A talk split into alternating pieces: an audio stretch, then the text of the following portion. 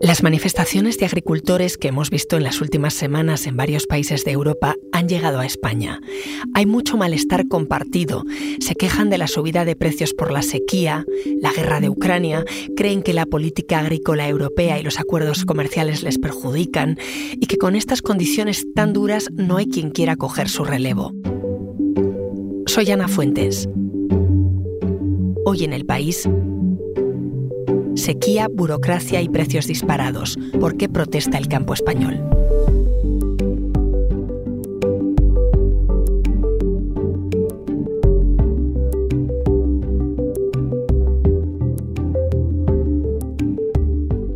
Hola Luis. Hola Ana, ¿qué tal? Luis Enrique Velasco escribe en la sección de Economía del País. Te he llamado porque estás siguiendo estos días las protestas de los agricultores por situarnos e ir al principio que los ha sacado a las calles.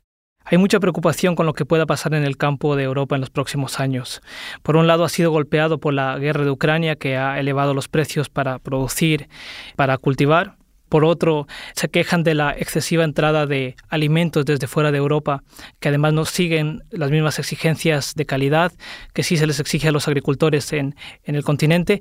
Y, por último, el golpe de la sequía ha sido tremendo. Se aproxima que el, el 60% del campo en España, por ejemplo, no ha producido a los mismos niveles que antes.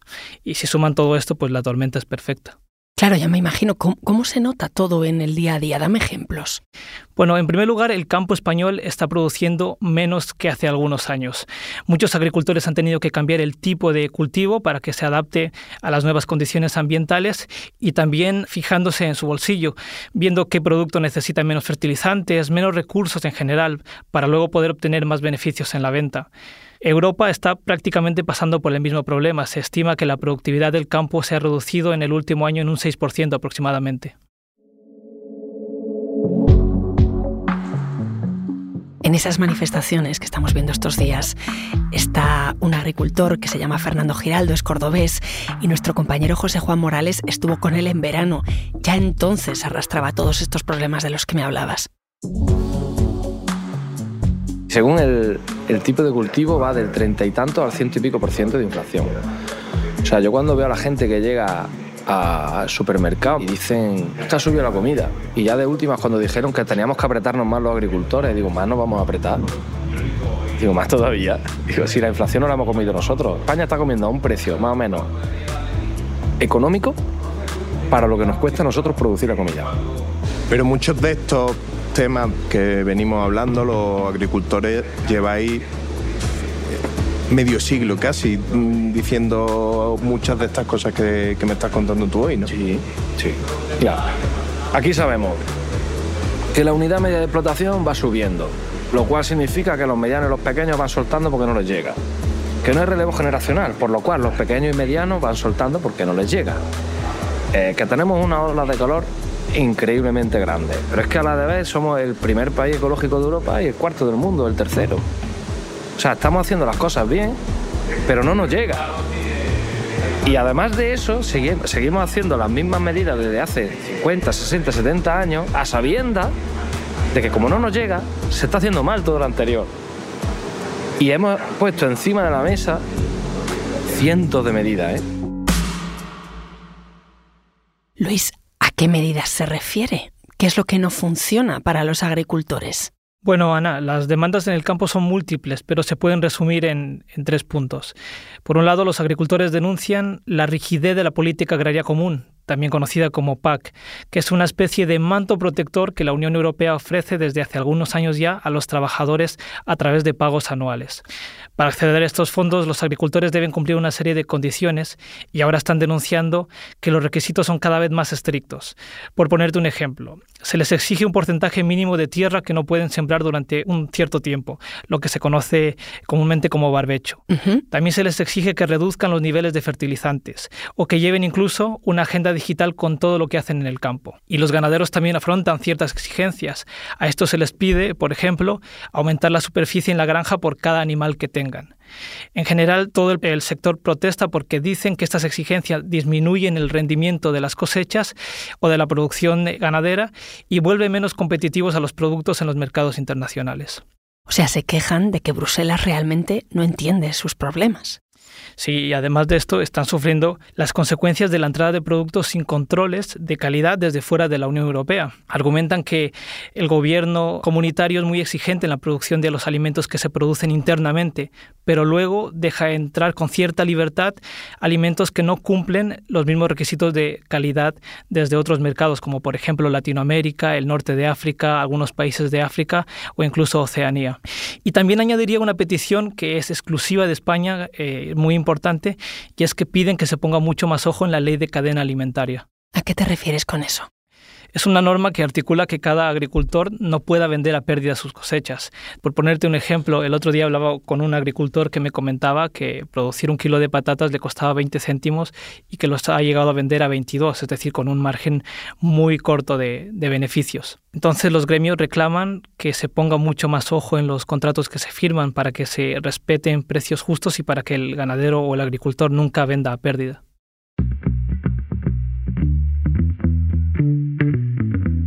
Seguimos charlando, Luis. Enseguida volvemos.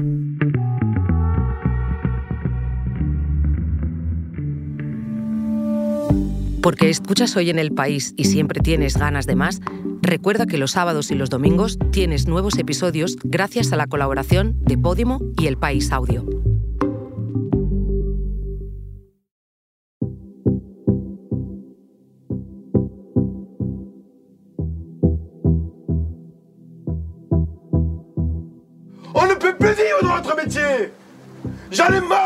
Estamos escuchando a un agricultor francés de la zona de Montpellier, uno de los miles que bloquearon las carreteras hace unos días allí, gritaba subido a su tractor, estoy harto, ya no podemos vivir de nuestro oficio.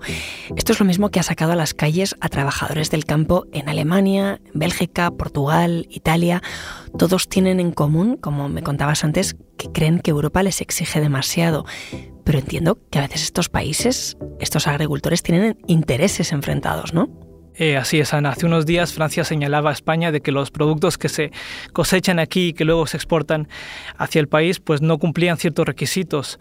Incluso han salido voces pesadas del círculo político francés que han acusado a los productos españoles de ser de muy mala calidad, incluso incomestibles.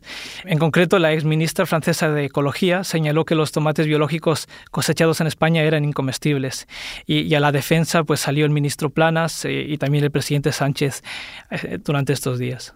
En respuesta a una crítica, creo que infundada, de la exministra francesa Ségolène Royal, eh, criticando el tomate español, creo que la señora Royal no ha tenido eh, la fortuna de probar el tomate español. Yo le invito a que venga a España, a que pruebe cualquiera de las variedades eh, de tomate español y verá que el tomate español es imbatible.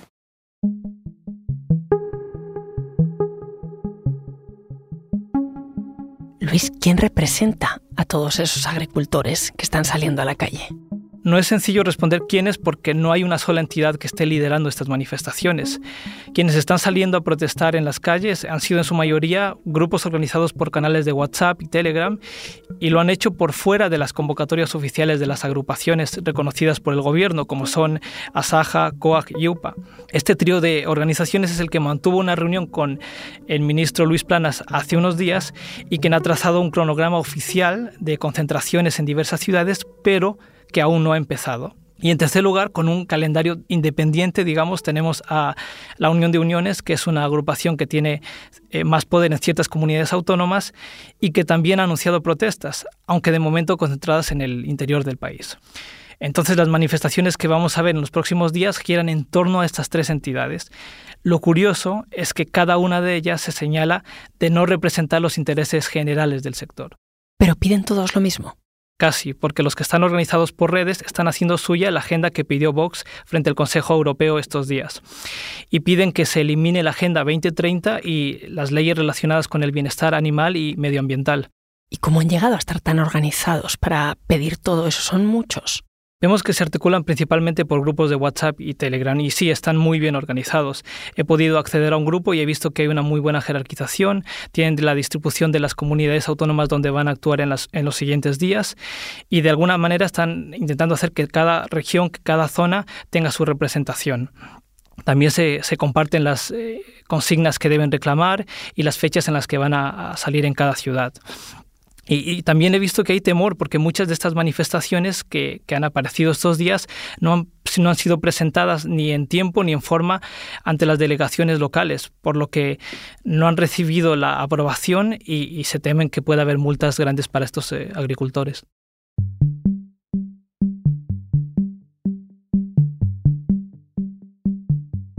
Luis, antes comentábamos que estas protestas vienen de Europa, se han ido extendiendo. ¿Han conseguido algo ya los agricultores? Efectivamente sí que han conseguido algo. Eh, pues ante el temor de que las protestas se puedan extender, especialmente en Francia, la Comisión Europea ha decidido dar marcha atrás con ciertas características del Pacto Verde y será más flexible a la hora de permitir los pesticidas.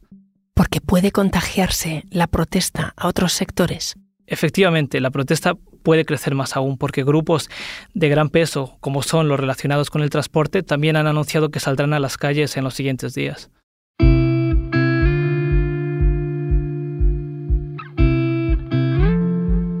Oye, pensando en el futuro, em, según el Ministerio de Agricultura en España, los menores de 35 años que se dedican profesionalmente al campo no llegan al 5%.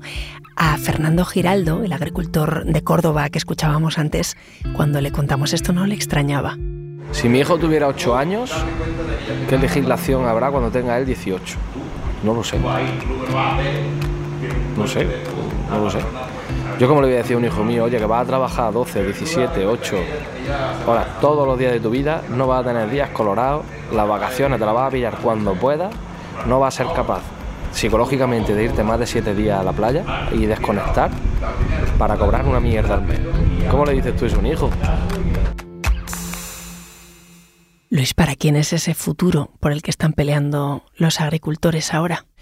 Hay un problema grave y, aunque no sea el principal reclamo, las organizaciones también piden que se mejoren las condiciones del campo para que los jóvenes vuelvan, porque de lo contrario, ante la imagen que, a la que se ha expuesto el campo estos días, con todos los reclamos, eh, efectivamente no existe un atractivo fuerte que empuje a, las nuevas generaciones a trabajar. El otro día hablaba con una agricultora que me decía que pese a que tiene un hijo que estaría interesado en, unirse a ellos al, trabajo de la agricultura, pues prefieren que no lo haga porque la incertidumbre es muy grande en, estos momentos y, y no saben cómo se puede desarrollar de cara al futuro. Gracias, Luis. Gracias, Ana.